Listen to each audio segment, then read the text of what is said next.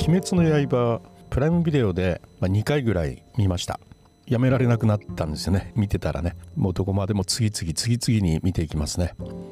でこの冬休み年末年始にはまたもう一回見ましてね。早く無限列車見に行こうと思ってたらこの緊急事態になっちゃったんでまたちょっと行きづらくなって見ないまま終わっちゃうのかなとかね思ってるとこなんですが先日コンビニに行きましたら23巻ですね。最終巻がなんか平積みでポンって置いてあったんでこれはって言って聞いたらいや今入ってきまして今から本棚に並べますって言うんで買いますって言ってそのまま買ったんですけど肌と思ってですねどうしようと思ったんですね。1巻から22巻まで読んだことがないんですよ。読んだことないのに23巻だけなんかないないってみんなが騒いでるんでじゃあ買っとこうと思って買ったんですけどでようやく近頃同僚が貸してくれましてね。で今あの読んでるとこなんですけど昨日の夜ようやくあの雲のですね第5巻が終わりました。雲が出るとこですね。であの思ったんですけどあの本当アニメとねあの漫画とはもちろんテイストは全然違っていくんですがやっぱ驚いたのはアニメの方の再現力すごいなと。本当にあの漫画のあの進め方を非常にやっぱ忠実に大事に書いてあるなと思うのはね思いましたしまた漫画のですね拡張ですね。例えばあの胡蝶忍があの雲になりかけている善逸のところに舞い降りてくるシーンがあるんですけどあれは漫画ではびっくりしたんですけどほんの2コマぐらいなんですね。最初小さいあの月夜に蝶が平って待ってるシーンコマが1個あってで次にもう足がポンと降りている足がこうスーッと降りてあの来るんですよ。そして次のページにはもう胡蝶忍が前日のところにポンと降りて大丈夫ですか？みたいなねそういうシーンになってるというほんの2コマぐらいのシーンをアニメでは見事にねあの蝶が舞い降りてくるあのふわっとした感じをそのまま表現してて先にアニメ見たもんで最初漫画見た時にああと思ったんですがまあでもあれが漫画のスピード感ですよね。違和感は全然ないんですがさて今日はここで何をお話ししたいかというと「鬼滅の刃」ってめちゃくちゃおどろおどろしいじゃないですか。首は飛ぶわ。腕はちぎれ飛ぶわ。体はバラバラなるわ。食われるわ。あんなおどろおどろしい漫画なのにめちゃくちゃ楽しい要素がいっぱいあるじゃないですか。大正こそこそ話のような裏話とかね。それとかあの各シーンで入り込むあのデフォルメキャラになったあの主人公たちのあのツッコミツッコまれのシーンとかね。めちゃくちゃ差がありすぎますよね。もうもう本当に生きるか死ぬかみたいなとんでもないようなシーンの時にポンタンなのが入ってきてわーみたいな。あれってすごいなと思って。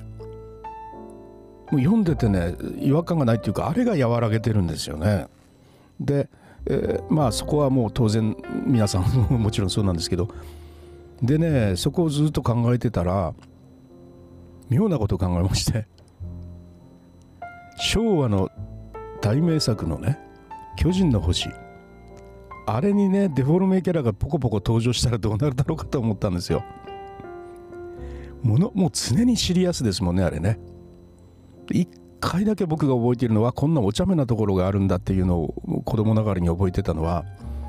星ヒューマに一時あのガールフレンドができるんですよ京子さんっていうその人と一緒にね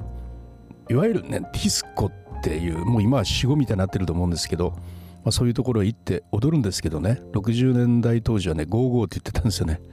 そのゴーゴーで踊るんですけどもその踊ってる時に盆踊りみたいな踊り方で踊るんですよ。でみんなが笑うんですけどあそこはねなんかほんとギャグ的な要素がほんのちょっとあったんですが、まあ、こちらへの違和感ですね。ええー、みたいなね。それでもねシリアスなまんまなんですよ。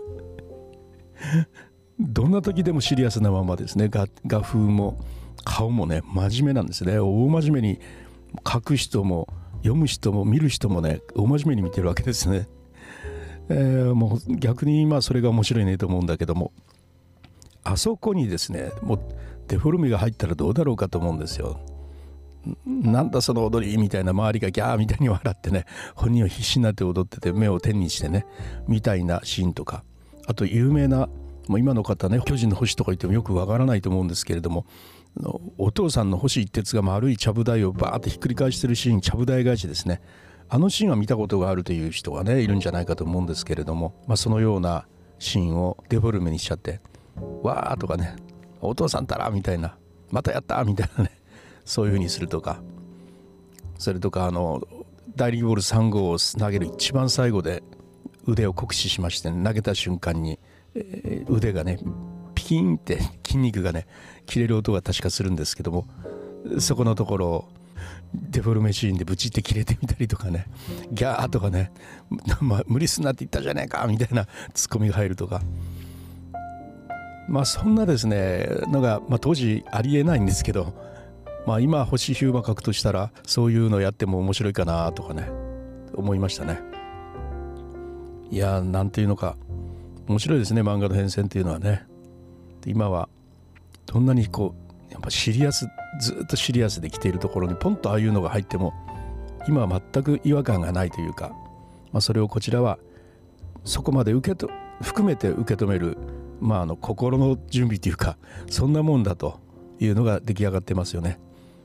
ですから今の人たちが昔の「明日のジョー」とか「明日のジョー」はまだほのぼのしてたかなマンモス西の鼻からうどんが出てくるシーンとかね。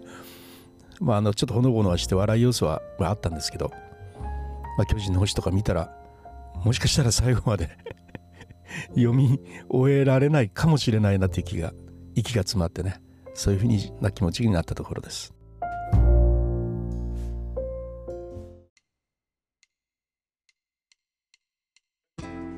はいいかがだったでしょうか？あの「鬼滅の刃の」あのツッコミはねあのデフォルメシーンはもう見事としか言いようがないなと思って。でもあの鬼たちにもね感情移入してしまいますよね。あの特に高校の先生高校のキャラになった。あのねあの一番最後のこそこそ話のシーンとかなんかホッとしますね。はいということで、えー「鬼滅の刃」のお話でした。それではまたリュースタイルでした。